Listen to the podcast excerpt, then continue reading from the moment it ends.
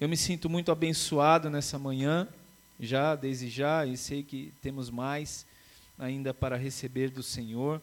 Mas o interessante é que, é, enquanto Deus ministrava através da vida do Paulo, da Evelyn, né, eu, com essa simplicidade, né, um violão e a voz, né, é, muitas vezes no nosso coração está aquela coisa, né, é, uma bateria, mais um contrabaixo, né, uma banda toda, é, as vozes. Quem não gosta de, de uma adoração assim? Eu gosto bastante. Eu gosto muito. Né?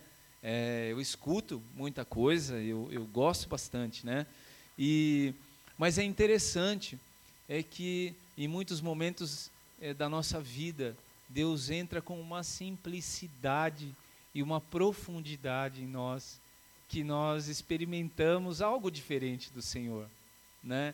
E muitas vezes nós ficamos nos perguntando, né? É, nós queremos sempre barulho, né? E tal. E isso também é bom, mas há momentos em que nessa calmaria Deus fala de uma forma tão profunda e cirúrgica conosco. Eu lembro que é, quando eu saí daqui do Brasil e, em 2005 é, fui pela primeira vez em 2004 para a Argentina. Em novembro, fui espiar a terra lá na Argentina, né? E fui lá para ficar 30 dias, né? Para conhecer uma escola que nós íamos estudar, eu e minha esposa. Nós tínhamos feito uma série de entrevistas e tal, tinha todo um processo. O nosso pastor aprovou, nós fomos aprovados também pela escola. E aí, então, é, a gente tinha que ir, né? E existia uma palavra de Deus sobre a nossa vida, né, de sairmos aqui. Eu tinha esse anseio já, desde o início da minha conversão, ali em 2005, há 10 anos atrás, já faziam 20 anos que eu havia me convertido.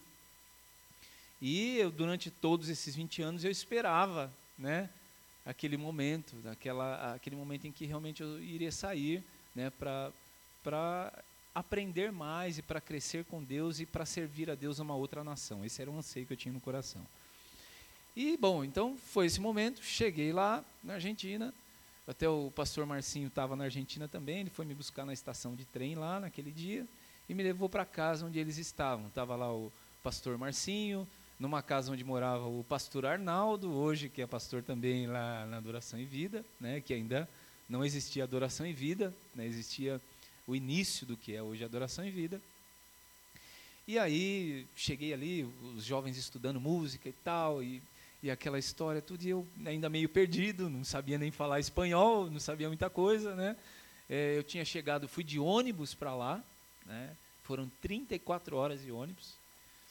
E já dentro do ônibus eu já tomei um choque, escutando uma pessoa falar espanhol, já me deu aquela insegurança, aquele negócio, né, e tal, mas gente ali, né?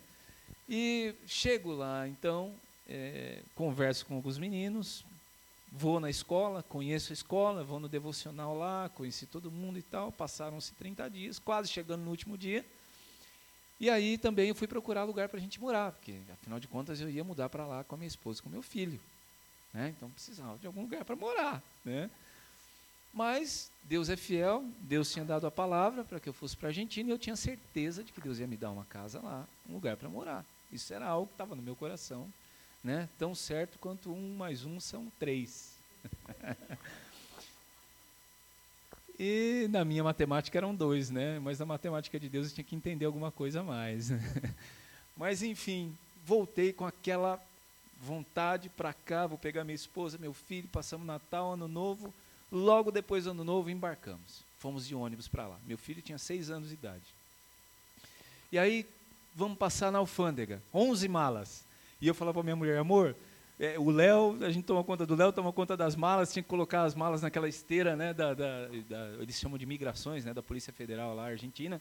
E aí eu colocava uma mala de um lado, eu falei, amor, você fica do outro lado. Eu colocava a mala, ela ficava do outro para pegar. Eu colocava, ela pegava. E eu fui enchendo ela de mala, né, de 11 malas. Tinha umas malas que eram grandes, né.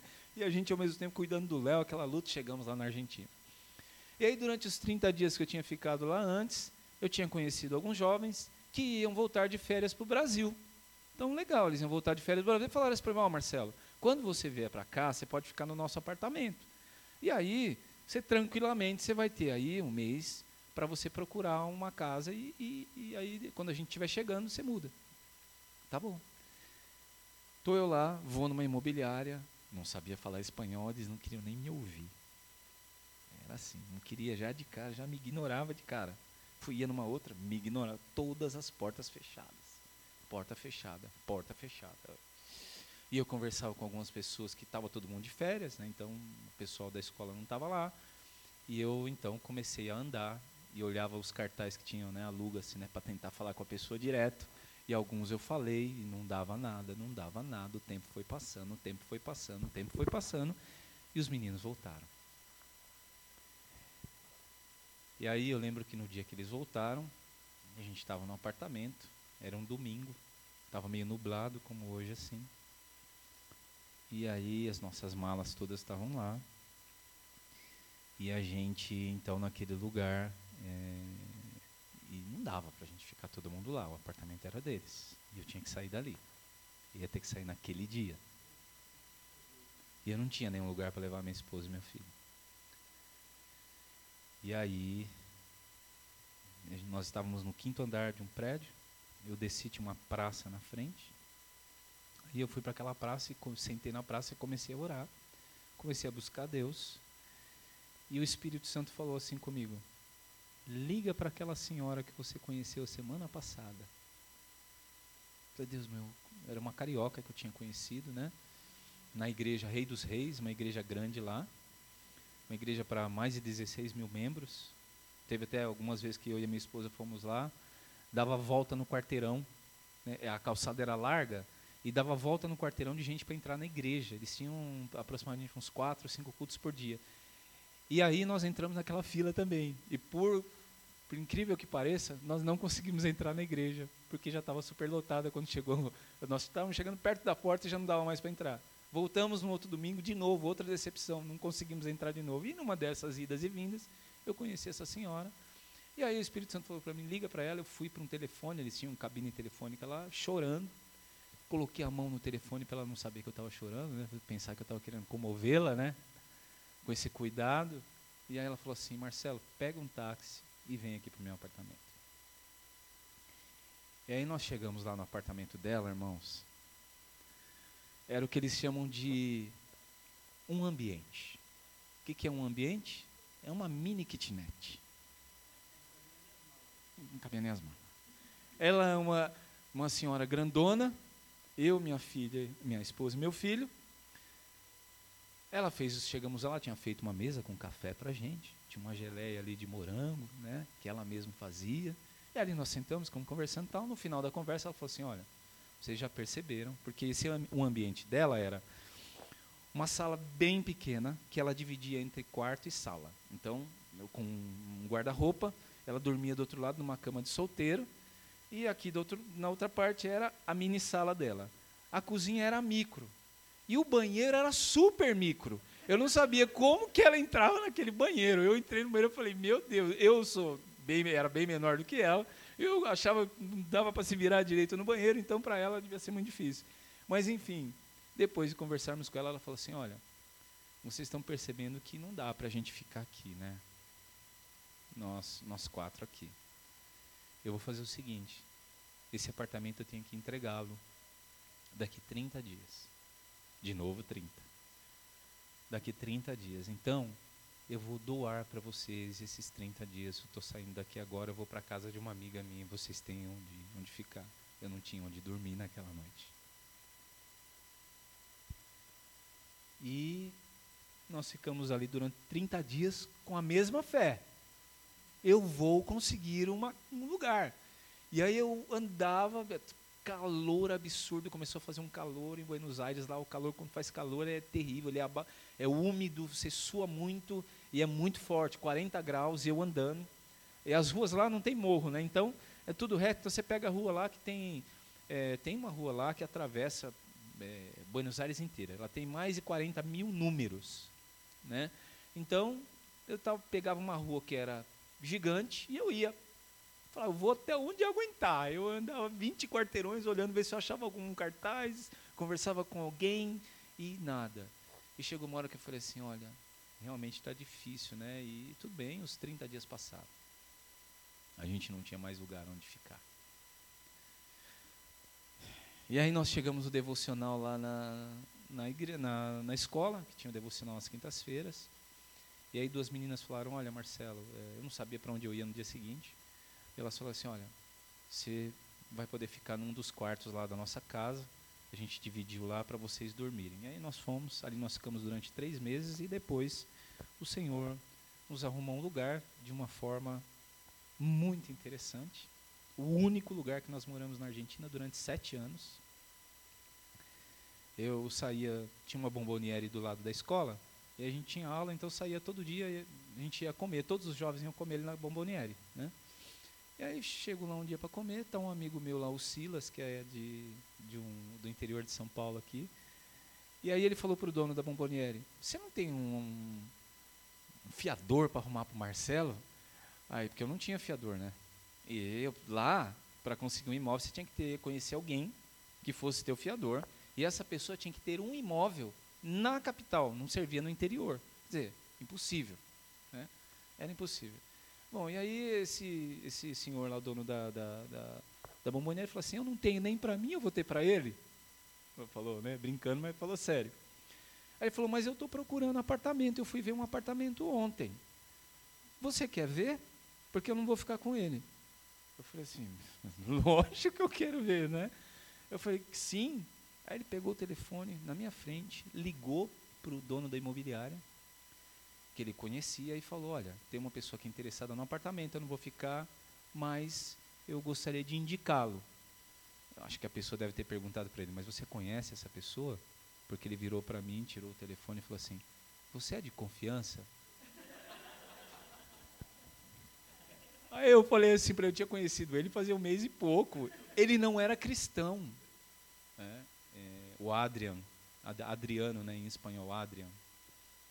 Eu falei, sei lá, você que sabe. Eu brinquei com ele, é você que sabe, né? E aí ele deu risada e falou assim, não, é de confiança. E aí o dono do apartamento veio, eu conheci o dono do apartamento, fui no apartamento, alugamos o apartamento. Ali nós ficamos durante sete anos.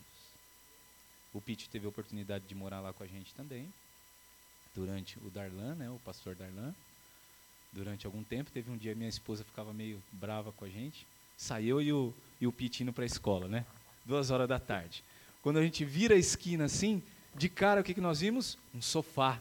Falei, nossa, olhei pro Pete, Pete olhou para mim, um sofá. Aí nós fomos correndo sofá, um sofá branco de couro, só que ele tinha um buraco significativo no meio, né? E aí nós olhamos para o outro, é um sofá. A gente estava com a casa sem sofá. Catamos o sofá, levamos o sofá para dentro de casa. Chegamos lá, Daniela, o que, que vocês estão fazendo?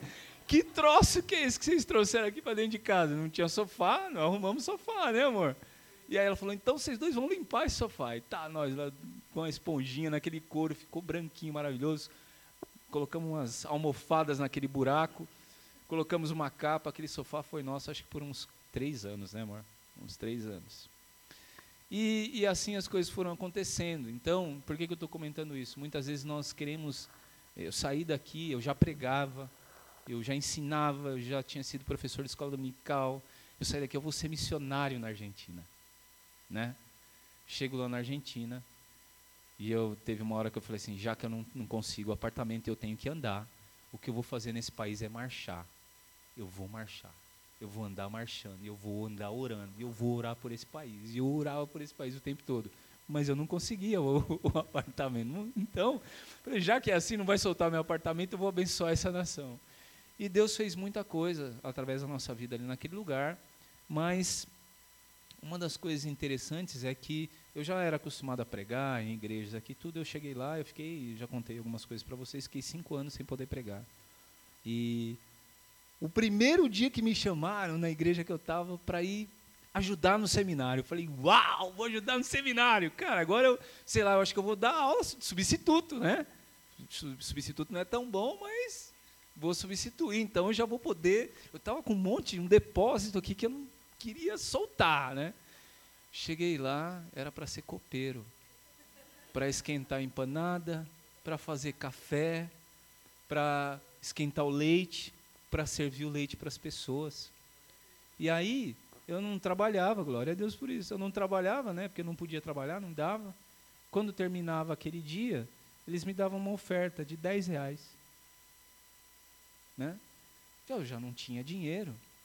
E aí eu fiz um propósito dar aula de violão. Né? Então eu saía daquele lugar, ia para um lugar como se fosse, pegava um ônibus, que era mais ou menos umas duas horas e meia. Eu gastava os 10 reais para ir de ônibus, chegava lá, eu dava aula numa escolinha que estava começando, de violão, de adoração, ganhava 10 reais e eu conseguia voltar para casa. e assim Deus foi ensinando que os pequenos começos, porque eu estou comentando tudo isso, porque esse, esse pequeno recomeço aqui, com um violão, com uma simplicidade, ele é muito importante. A gente tem que aprender a valorizar isso. É, não é a forma, não são as coisas exteriores, mas Deus, durante todo esse processo na minha vida e na vida da minha família, Deus estava moldando, transformando o nosso coração. Esse anseio que eu tinha de pregar ia chegar o tempo do cumprimento, mas naquele momento Deus estava cuidando do meu caráter. Se há algo que Deus está interessado em fazer, é de cuidar, cuidar do meu caráter, cuidar do teu caráter, transformar o nosso caráter, dar entendimento. E são essas coisas que às vezes nos incomodam. Se incomoda, é porque aí há alguma coisa que precisa ser trabalhada no seu caráter. Deus está interessado em trabalhar nele o tempo todo. Amém? Então, valorizemos esses, esses pequenos começos, esse dia de oração, de adoração que nós tivemos aqui. Para mim foi como se eu tivesse em um, em um, uma coisa que nós gostávamos muito, era no devocional lá da escola. Éramos 300 jovens, de brasileiro tínhamos 25. E quando a gente se colocava para orar, para buscar a Deus, no devocional era uma bênção. Sabe o que é você chegar numa escola é, não sei quem, quem conhece, mas o Paulo tocou uma música aqui hoje dele, do Marcos Brunet. E você vê um Marcos Brunet no início, quando ninguém conhecia ele ainda. A gente saía da escola, ninguém tinha dinheiro, a gente ia pro. Pra, tinha um metrô, posto de metrô perto, a gente ia lá, caçava no lixo os bilhetes do metrô que tinha desconto do Burger King para a gente conseguir ir comer e ver como Deus levantou esse, esse moço na América Latina inteira, no mundo. Ele prega em diversos lugares, Deus o usa com muito poder. Né? Então, aqueles pequenos começos era, foram muito importantes. Até hoje a gente tem amizade com essas pessoas. Né? Ainda esses dias eu encontrei com um deles que me falou: Você precisa ir lá, você precisa ir lá em Córdoba lá. Eu falei: Tá, eu vou lá visitar. Eles acabaram de inaugurar uma igreja agora essa semana. Né? A igreja toma o teu lugar lá em Córdoba. E é maravilhoso isso, mas tudo tem um início. E a gente vai falar um pouco mais sobre isso hoje, né? Deixa eu tentar aqui já correr, porque na verdade a gente vai dar continuidade em algumas coisas que nós já começamos a falar. Romanos capítulo 12, verso 2. Quem tem a Bíblia e trouxe, pode abrir a sua Bíblia, mas eu já vou lendo que nosso tempo está apertado, tá? Não se amoldem ao padrão deste mundo, mas transformem-se pela renovação da sua mente, para que sejam capazes do que? Nós já lemos isso aqui, né? Capazes de experimentar, né? Diz aqui nessa tradução da NVI, que é uma das que eu usei, para transformem-se pela renovação da sua mente, para que sejam capazes de experimentar a boa, agradável e perfeita vontade de Deus. Nós lemos isso alguns dias atrás, na verdade vou dar continuidade, né? O, o pastor Darlan pediu para que eu desse continuidade em algumas coisas que nós falamos, né? Então a gente só vai retomar alguns pontos que nós já passamos e depois avançar um pouco mais. É... E aí tem também uma tradução da Bíblia de referência Thompson, né?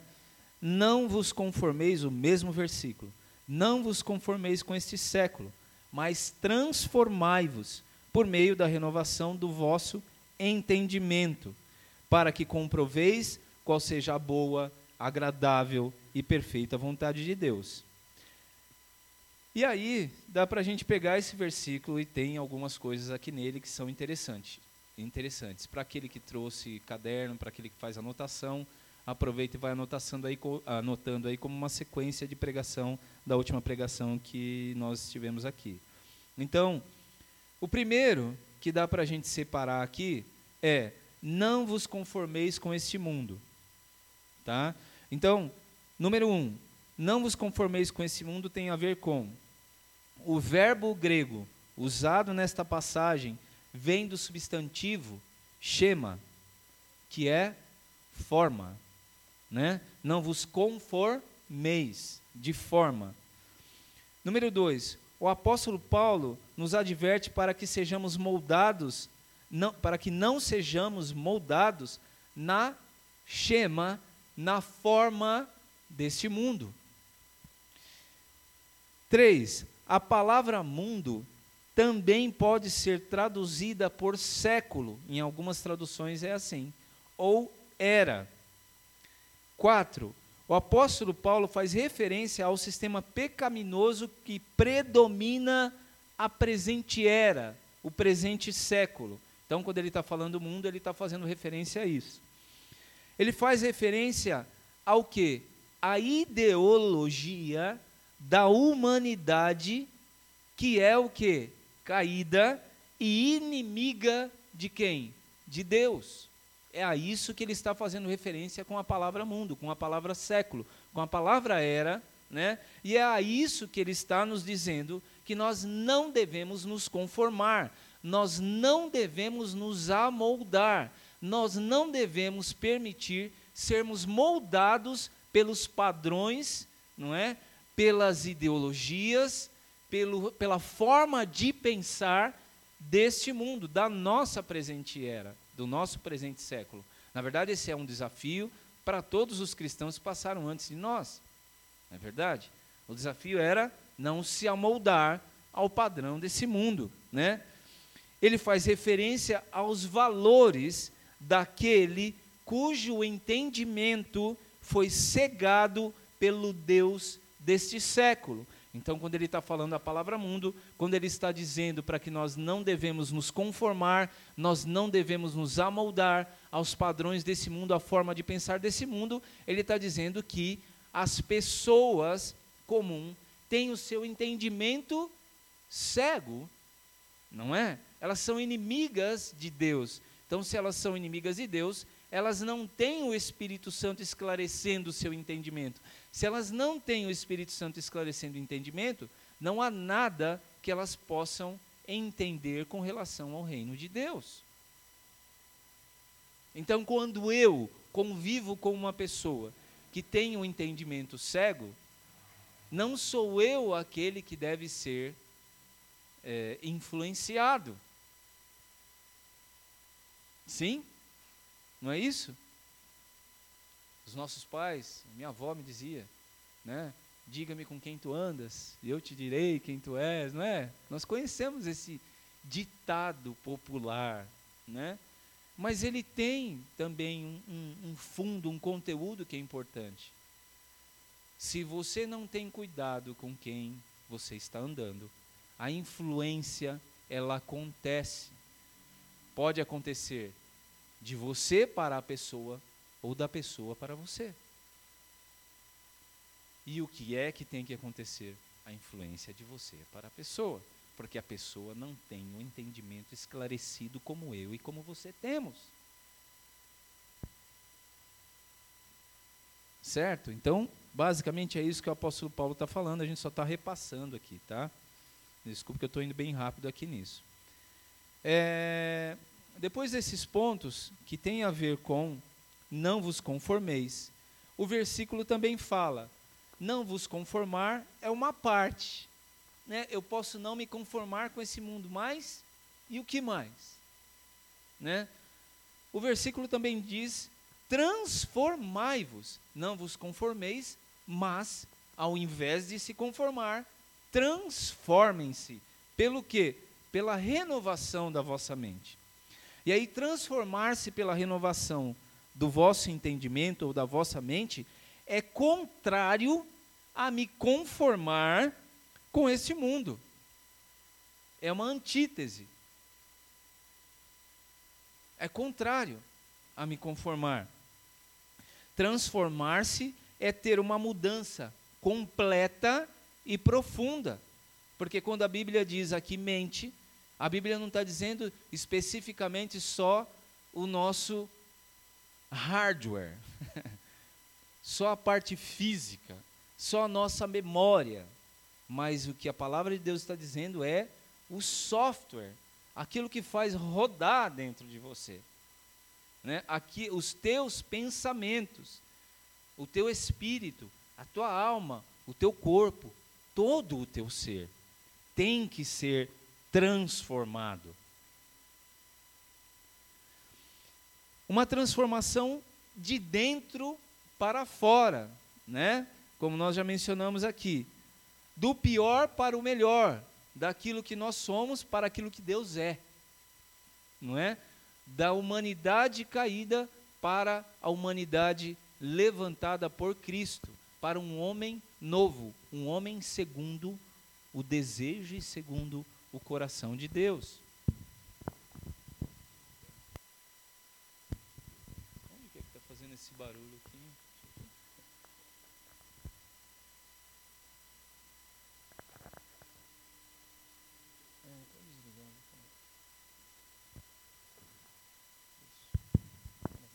Isso. Então, é, melhorou bastante, né? Uma transformação de dentro para fora.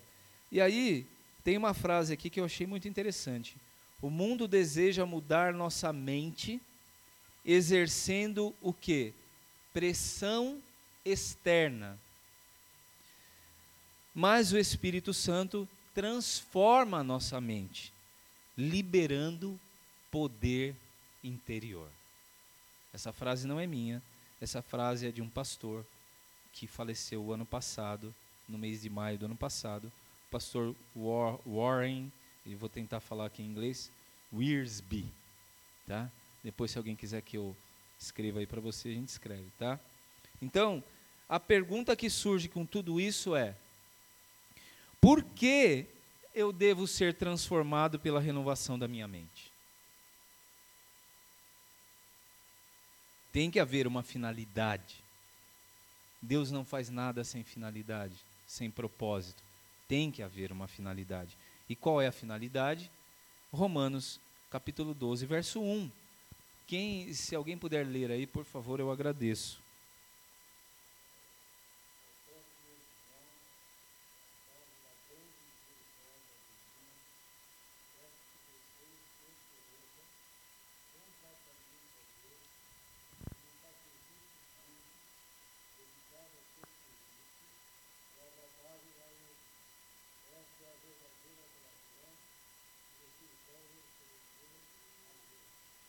Amém.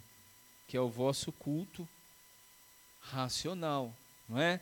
Então a razão de nós termos, é, de nós não nos conformarmos com esse mundo, de nós nos transformar, é, sermos transformados pela renovação da nossa mente, por todo o nosso ser, é para que essa é a única forma de nós oferecermos a Deus o que? Um culto racional, um culto com entendimento, e aí um culto racional não é um culto racional simplesmente, né, é, é com, com o que eu penso, mas é com aquilo, porque uma, à medida que eu tive a minha mente transformada, a minha mente foi transformada, então agora a minha mente é uma mente que pensa como a mente de Cristo. Então, se é a minha mente é a mente de Cristo, logo eu posso sim agora oferecer uma mente, é, um, um culto racional desde esse lugar, desde a mente de Cristo, não mais da minha mente. E isso é profundo. E é por isso que eu preciso ser transformado na minha mente, né? É por isso que eu não posso ser amoldado pelo padrão desse mundo. A palavra culto, né, traz o entendimento sobre o serviço a Deus que envolve a consagração ilimitada da pessoa em tudo o que ela é, possui e faz para o Senhor tem a ver com o que eu sou, com o que eu faço, em tudo aquilo que tem a ver com a minha existência. Isso é um culto racional. Um culto racional não está limitado ao ambiente dessa casa. Um culto racional transcende essas quatro paredes. Então, servindo lá fora, talvez a pessoas que inclusive não sejam da igreja, eu estou prestando um culto racional, porque eu entendo que eu fui chamado para servir a Deus e para honrar a Deus. Quando eu sirvo ao Senhor, o Senhor é honrado através do meu serviço, através da minha vida. Eu presto a Ele um culto racional. Quando eu presto a Ele um culto racional, então, obviamente, quem recebe essa honra é o Senhor Jesus Cristo.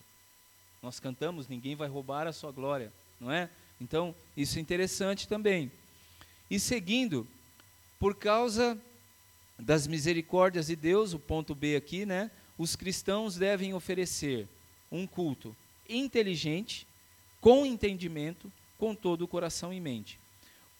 Ponto 3. Um culto no qual o Filho de Deus apresenta ao Senhor de forma coerente a compreensão da grande misericórdia de Deus no que diz respeito à obra da redenção.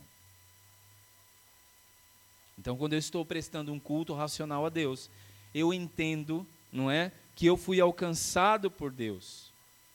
Há uma coerência quando eu presto é, um culto racional a Deus, porque é uma coerência entre o que eu digo, que eu acreditei da palavra de Deus, entre o que eu digo que eu entendi de Jesus, entre o que eu digo que Jesus fez na minha vida e aquilo que na prática eu vivo.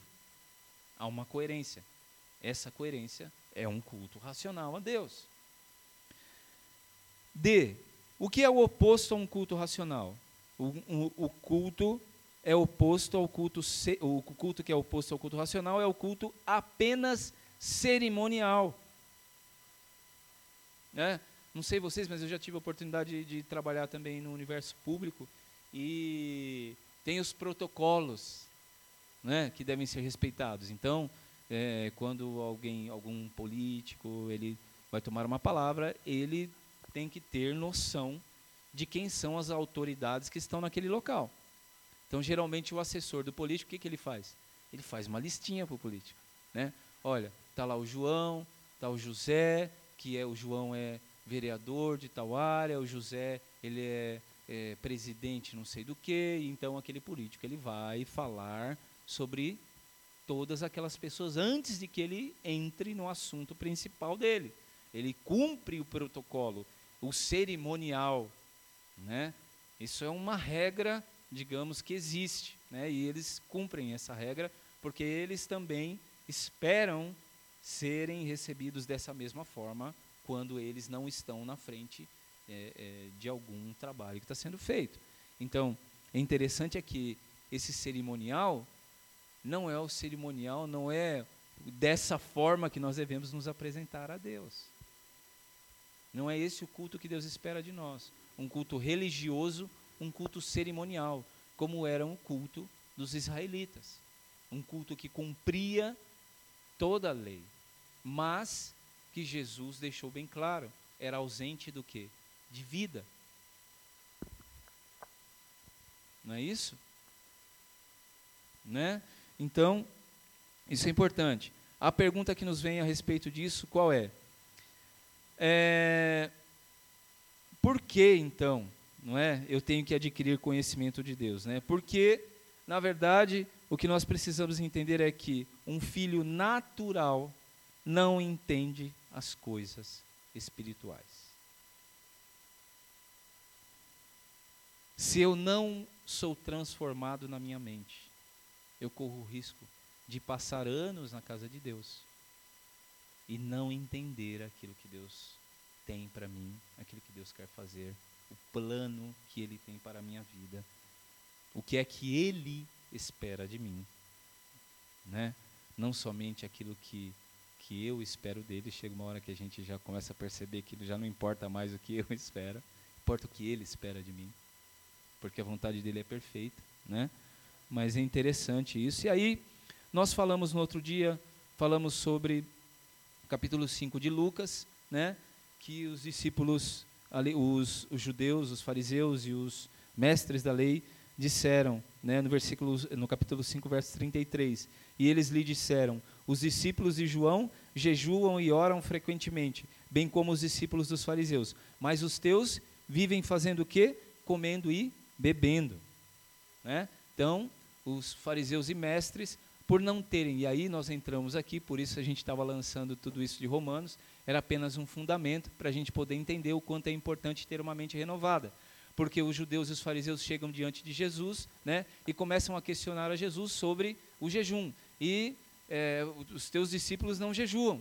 Né? Porque nós já comentamos aqui que o jejum era uma prática importante no judaísmo, é uma prática importante da igreja hoje, é uma prática que tem que ser restaurada, mas não da forma como eles faziam. O jejum deles não servia de nada, porque era um jejum religioso, era um jejum cerimonial, era um jejum protocolar. Não tinha vida naquele jejum. Então, Jesus entende o que é que eles estão fazendo, né? e Jesus fala que não é com isso que vocês têm que ter atenção, porque eles têm atenção comigo, mas quando eu não estiver, então aí nesse momento eles jejuarão.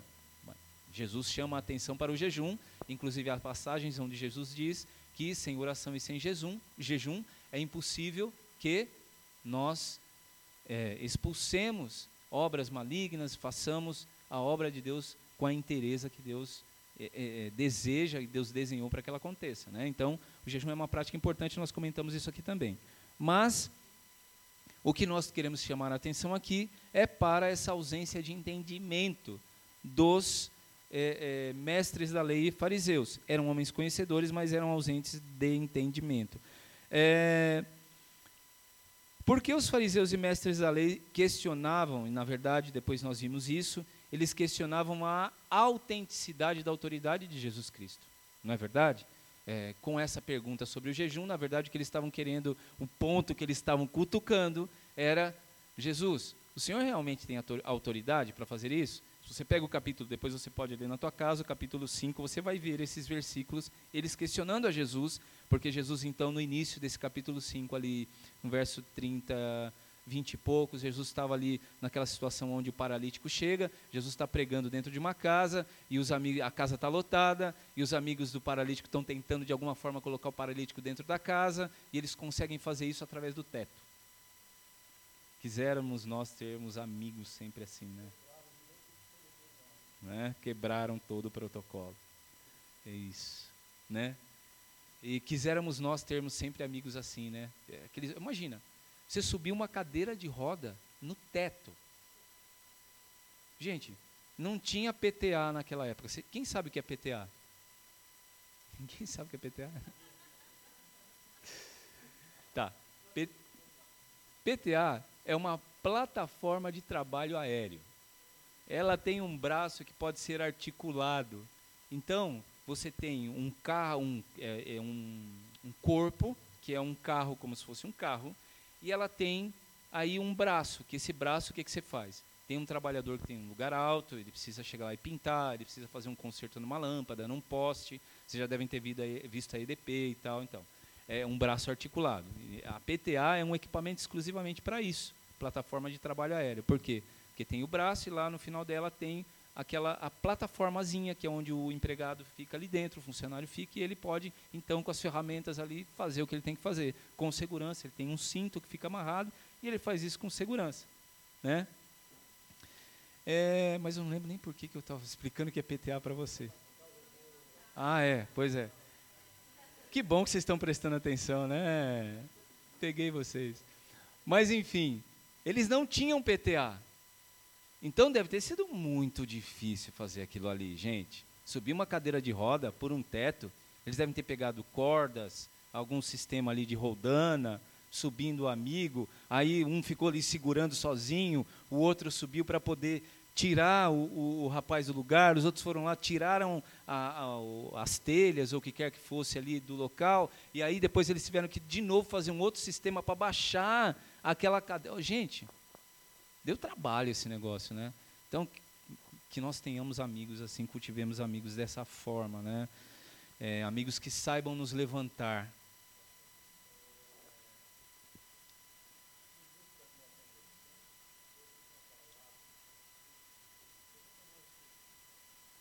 Amém.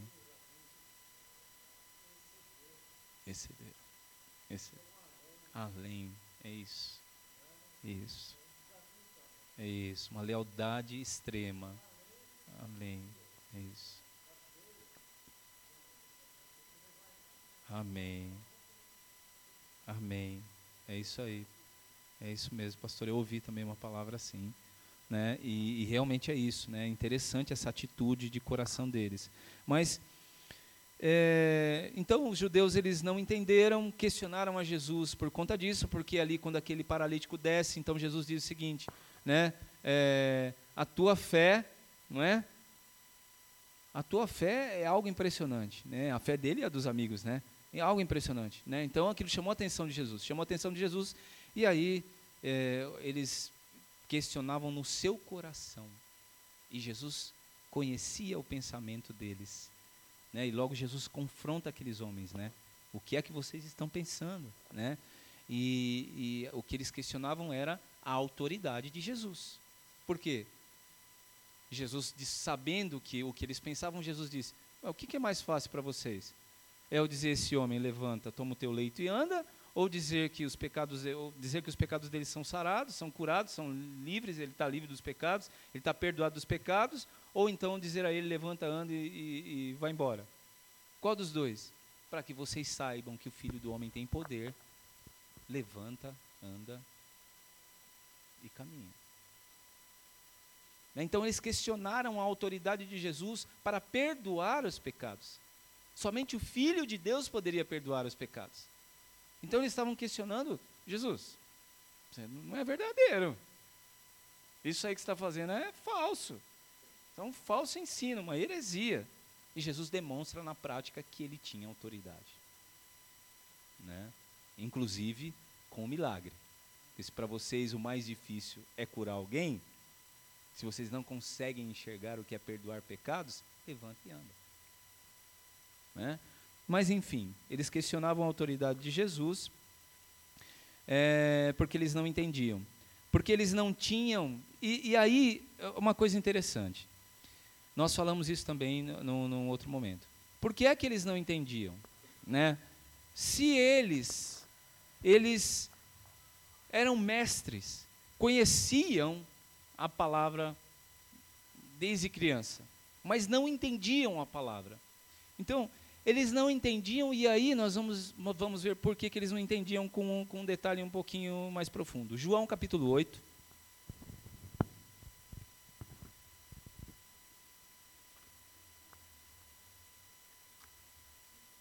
Eu estou indo muito rápido, vocês estão conseguindo entender? Me seguir? Sim. Hoje a gente, nós estamos fazendo mais uma exposição, né? Para a gente entender o, o que nós já tínhamos falado, uma, um pouco mais daquilo que nós tínhamos falado no outro dia, por isso que eu vim passando um pouco mais rápido, tá? É, João capítulo 8, o verso 33, tá? Então aqui nós vemos aqui de novo, né, é, Jesus aqui em confronto com, com os, os fariseus, os mestres da lei, e aí no versículo, não sei o título da tua passagem aí, que está em cima do versículo 31 os filhos de Abraão e os filhos do diabo, está aqui na minha Bíblia. Os escravos e os livres. Bom, e o teu? A verdade que liberta. Bom, temos aí diferentes títulos, né?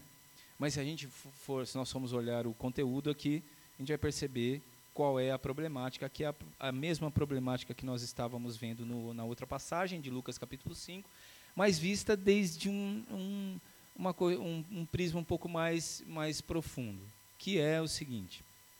No verso 33, é, eles disseram o seguinte: eles lhe responderam, né, os fariseus, nós somos o que?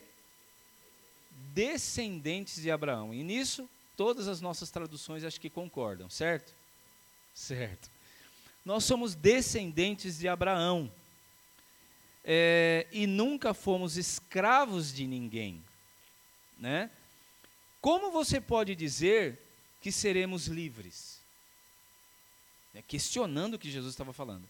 E Jesus respondeu, né, no verso seguinte: Digo-lhes a verdade: todo aquele que vive pecando é escravo do pecado.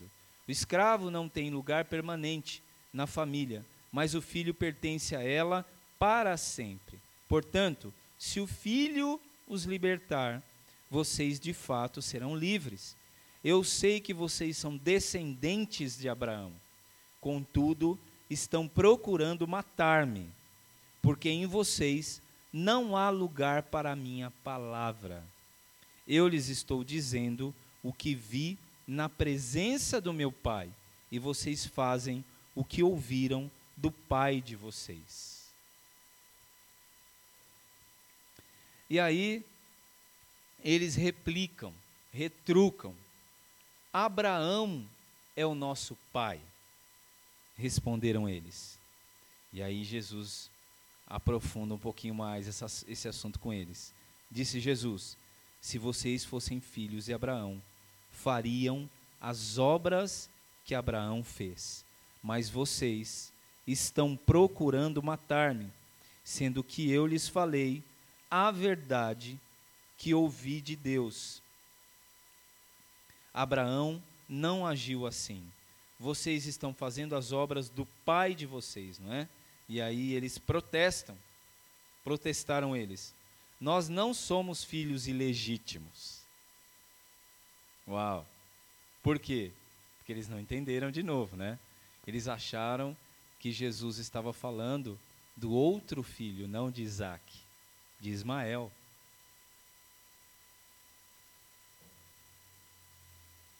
Um filho ilegítimo, com a escrava. Por isso, nós não somos escravos, nós somos livres. E Jesus disse a eles no início: vocês são descendentes. Eles concordaram que eram descendentes. Mas depois, Jesus diz: vocês estão fazendo a vontade do pai de vocês. E eles dizem: o nosso pai é Abraão. E Jesus, então, tem que esclarecer isso daí para eles. No versículo 44, vocês pertencem ao pai de vocês, o diabo, e querem realizar o desejo dele. Ele foi homicida desde o princípio e não se apegou à verdade, pois não há verdade nele. Quando mente, fala da sua própria língua, pois é mentiroso e pai da mentira. No entanto, vocês não creem em mim, porque lhes digo a verdade. Qual de vocês pode me acusar de algum pecado? Se estou falando a verdade, por que vocês não creem em mim? Aquele que pertence a Deus ouve o que Deus diz. Vocês não ouvem, não ouvem por não pertencer, por pertencerem a Deus, porque não pertencem a Deus. É, o assunto da, da filiação, não é, que é o assunto aqui nessa passagem, é um assunto é, que nós já comentamos em um outro momento também, muito importante. O, o ser filho carrega em si as características do pai, não é verdade? E também o entendimento do pai. Jamais eu poderia entender, né, um filho pode entender algo é, que um outro pai diga com respeito à casa dele, à intimidade dele, se ele não for filho. O meu filho que está dentro da minha casa, ele me conhece. Ele sabe que horas eu levanto para ir trabalhar. Ele sabe quando eu estou estudando a Bíblia. Ele sabe quando eu não estou muito bem. Ele sabe quando eu estou bem. Ele, ele, ele me conhece. Um outro filho talvez conheça alguma coisa de mim, mas não me conhece como meu filho me conhece. O outro filho é filho de outra pessoa, então ele conhecerá o pai dele melhor do que eu, porque ele é filho daquele pai. Os fariseus e mestres da lei não conseguiam entender a Jesus, porque eles não eram filho de Deus. E é isso que Jesus confronta não eram filhos de Deus. E é isso que Jesus confronta na sua essência nessa passagem do capítulo 8 de João. Se vocês fossem filhos, talvez inclusive de Abraão, né, porque o texto começa, e aí vamos deixar a coisa clara, vocês não são filhos de Abraão. Vocês são descendência de Abraão. Vocês nasceram da descendência de Abraão. Mas para que vocês sejam filhos de Abraão, vocês têm que fazer as obras que Abraão faz. E nem mesmo chamá-los de filhos de Abraão, de filhos da lei, Jesus podia fazê-lo. Porque se eles fossem filhos da lei, eles teriam percebido quem era Jesus, o Filho de Deus. Porque a lei fala de Cristo. E os profetas também falam de Cristo. Nós vimos isso, nós até mencionamos Malaquias, capítulo 4. Abre aí a tua Bíblia no capítulo 4 de Malaquias. No verso 4 e 5.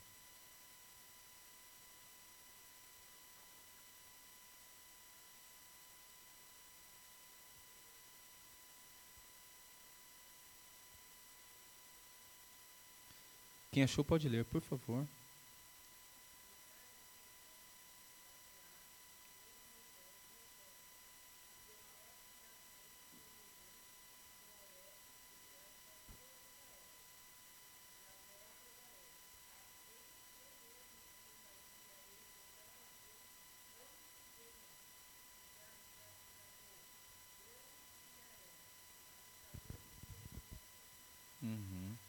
Então, você veja bem, o, o, o profeta falava, não é, com respeito a, a esse dia, que viria quem? O profeta Elias, não é isso?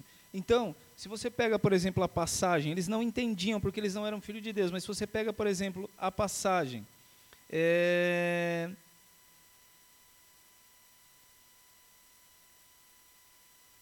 do verso 21 do capítulo 1 de João, diz o seguinte: Perguntaram-lhe os fariseus de novo e os mestres da lei: E então, quem é você? É Elias? Eles estavam perguntando isso para João Batista, né? Ele disse: Não sou. É o profeta? Não. Finalmente perguntaram: Quem é você? Dê-nos uma resposta para que a levemos àqueles que nos enviaram. Quem que diz você acerca de si próprio? E aí João responde as palavras do profeta Isaías: Eu sou a voz do que clama no deserto, façam um caminho reto para o Senhor. E João segue, não é, falando sobre isso. Mas interessante é que eles questionavam a Jesus se Jesus era o profeta, questionaram a João Batista se João Batista era o profeta, questionavam para saber se ele era Elias. Por quê? Porque eles tinham em mente esse texto também de Malaquias, as, os profetas. Mas, mesmo tendo o texto em consideração, eles não conseguiam entender aquilo que o pai estava fazendo, porque eles não tinham filiação, eles não eram filhos de Deus. Então, é, João então responde aqui quando eles perguntam isso a João também, né? É, e aqui é uma confirmação, no verso 23 ao 34, né? É, João responde, aqui nós lemos uma parte aqui, né? É, João diz o seguinte, e aí, como eles estavam procurando, os mestres da lei procurando é, é, confrontar a autenticidade da autoridade de Cristo, não é?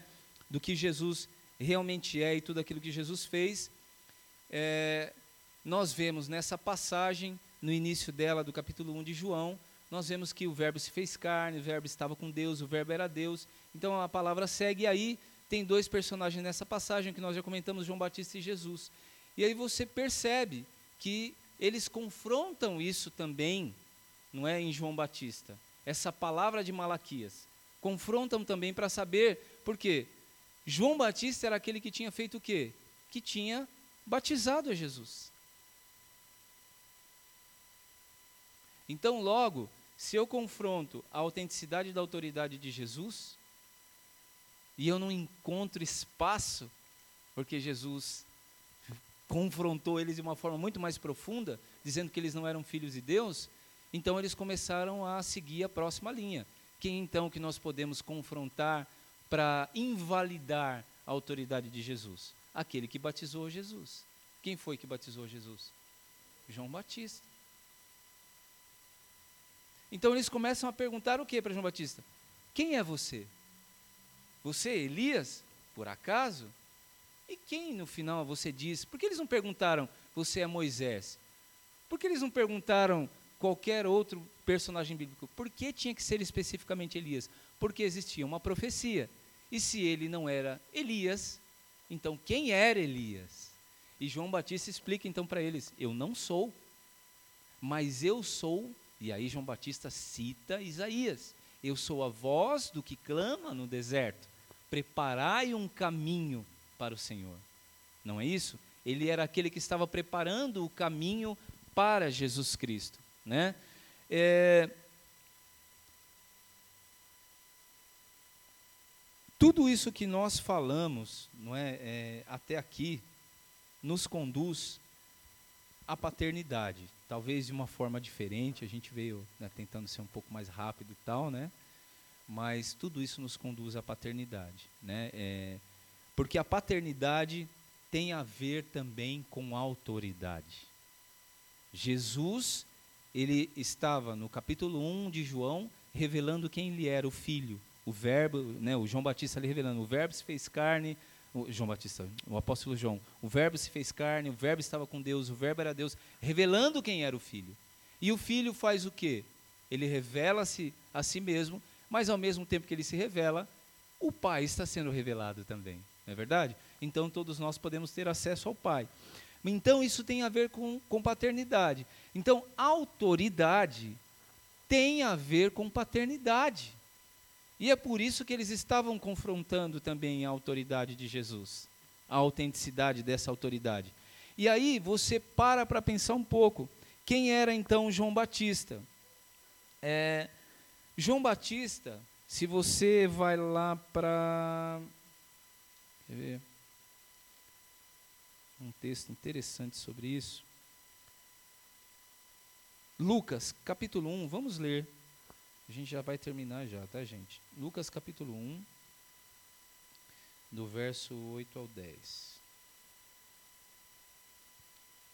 E aqui tem algo interessante. É...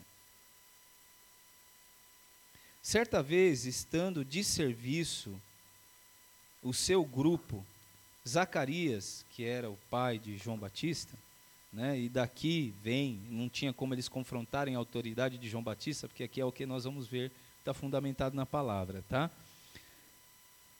Zacarias estava servindo como sacerdote diante de Deus. O pai de João Batista era um sacerdote. Ele foi escolhido por sorteio, que era o costume, de acordo com o costume do sacerdócio, para entrar no santuário do Senhor e oferecer incenso. Chegando a hora de oferecer incenso, o povo todo estava orando do lado de fora. Então um anjo do Senhor apareceu a Zacarias, à direita do altar do incenso. Quando Zacarias o viu, perturbou-se e foi dominado pelo medo. Mas o anjo lhe disse: não tenha medo, Zacarias, sua oração foi ouvida. Isabel, sua mulher, lhe dará um filho, e você lhe dará o nome de João. Ele será motivo de prazer e de alegria para você, e muitos se alegrarão por causa do nascimento dele, pois será grande os olhos do Senhor. E aos olhos do Senhor, ele nunca tomará vinho nem bebida fermentada, e será cheio do Espírito Santo desde antes do seu nascimento.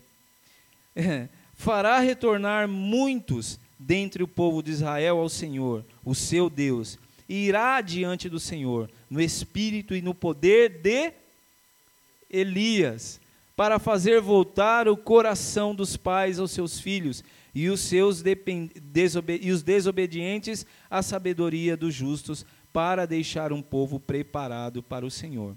Zacarias perguntou ao anjo, né, e aí segue o, algo é, importante. Então, é sobre o nascimento de João Batista, né? E depois você pode continuar a leitura do texto na tua casa. É, João Batista, então, é, nessa nessa passagem aqui, nós vemos claramente que o pai de João Batista, ele era sacerdote, né? Mas chega um determinado momento onde se faz o quê?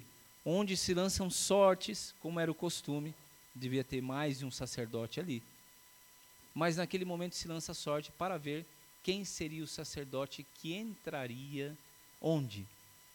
No Santo dos Santos para oferecer incenso ao Senhor. Só tinha uma pessoa que podia entrar no Santo dos Santos. Quem era? Qual sacerdote? O sumo sacerdote. Então, Zacarias foi instituído nesse momento sumo sacerdote do Senhor. E quando ele estava lá no Santo dos Santos, como disse o Paulo, queimando incenso no Santo dos Santos, quando ele estava queimando incenso, um anjo do Senhor lhe aparece e diz a ele o que? Que a esposa dele iria engravidar e ela teria um filho. E Zacarias, depois, você pode ler, ele faz a mesma contestação que nós vemos em diversos textos bíblicos, porque ele já era velho, já tinha dias avançados. Então a situação estava difícil. Para ele era muito difícil que isso acontecesse. Era impossível aos olhos humanos. Mas a mulher dele, então, engravida. Então veja bem: o pai de João Batista é instituído sumo sacerdote. E quando ele é instituído sumo sacerdote, exatamente nesse momento, um anjo do Senhor lhe diz que a mulher dele engravidaria e que o nome desse menino seria João. E quem era esse menino? Era aquele que ia preparar o caminho do Senhor. Então, João Batista nasce debaixo de autoridade. A autoridade de João Batista vem direto dos céus.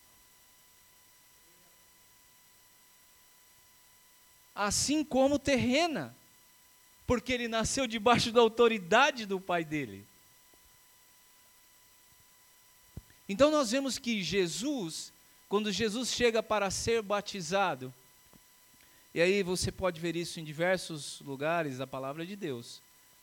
E nós vimos ali a, a Jesus e João Batista em João, mas você pode ver a, a passagem do batismo de João em diversas palavras, mas tem uma delas que é em Mateus, que quando é, Jesus está chegando para ser batizado, João Batista fala o que para ele? Uau, eu, João Batista reconhece quem é que está na frente dele. Ele era um homem incumbido de autoridade, ele era um homem separado por Deus para aquele momento específico de batizar ao Cristo. E aí, quando Jesus vem chegando, João Batista diz o quê?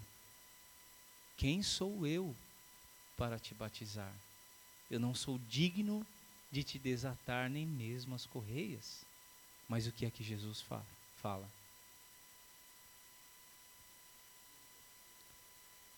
Cumpra-se. O que tem que ser cumprido, que se cumpra. O que tem que ser feito, faça aquilo que tem que ser feito. O próprio Deus, o próprio Jesus, veio se humilhando por nascer como um homem já foi uma humilhação.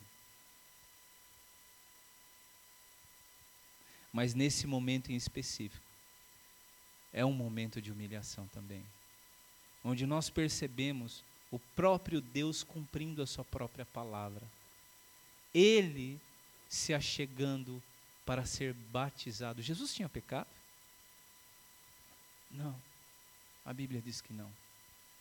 Mas ele tinha que cumprir debaixo de uma autoridade Jesus entra debaixo de uma autoridade na terra, uma autoridade que tinha sido separada por Deus, uma autoridade que tinha sido estabelecida por Deus para ser batizado. E a partir daí somente é que se ouve uma voz dos céus: Este é o meu filho amado, em quem me comprazo. Se há algo que é importante e que nós precisamos entender, e aqui eu encerro, Outro dia a gente pode continuar com isso de uma forma mais profunda. Na verdade, isso merece um estudo. É, nós no Brasil precisamos entender muito o que é autoridade, o que é respeitar as autoridades que Deus coloca para o nosso benefício sobre a nossa vida. Nós precisamos entender muito isso. Pessoas em ministérios que começam a crescer, Deus começa a usá-las, e isso é maravilhoso, e num determinado momento, elas simplesmente vão embora. Porque elas não entendem um princípio de autoridade. Deus trabalha com princípio de autoridade, debaixo de autoridade, e o próprio Cristo, o próprio Cristo cumpriu isso. Talvez nós possamos ter muitos resultados, né? A gente fique chateado por alguma coisa, né? não é o nosso caso aqui, mas nós vamos trabalhar muito isso também. Quando nós entendemos o princípio de autoridade, o princípio de honra, nós não saímos como quem diz de uma igreja para outra. Hoje tem tantos movimentos de uma igreja para outra, não é verdade? Ah, sai daqui, vai para lá, sai de lá, vai para colar, sai lá, e tá, né? Não entende o que é princípio de autoridade, que tem que estar debaixo de uma autoridade, que se vai ser enviado, tem que ser enviado debaixo de uma autoridade. Porque isso é legal. Jesus Cristo estava cumprindo aquilo que era correto, ordenado por Deus, legalmente estabelecido. Ele já tinha poder nos céus, mas nesse momento começa o que? O ministério de Jesus. E culmina com assim na terra como nos céus. Tem poder na terra e também nos céus. Porque se submeteu a uma autoridade. E é difícil às vezes se submeter a uma autoridade mas é de Deus. É estabelecido por Deus. Talvez a pessoa saia, vá para um outro lugar, não estando debaixo de autoridade, e chegue num outro lugar e até tenha alguns resu tenha resultados bons, mas ainda assim estará na ilegalidade. Não é? Então, essa é uma lição é, muito importante que Jesus nos deixa. Devemos estar, respeitar, estar debaixo de autoridade. Né? Sejam elas boas ou más. Se elas forem más, é a Deus que elas prestarão contas. Mas nós devemos estar debaixo de uma autoridade para fluirmos na, em tudo aquilo que Deus quer não para alcançarmos resultados bons, mas para alcançarmos frutos que perdurem para a vida eterna. Amém? Bom, por hoje nós vamos parar por aqui. Nós vamos encerrar. Gostaria que vocês ficassem de pé.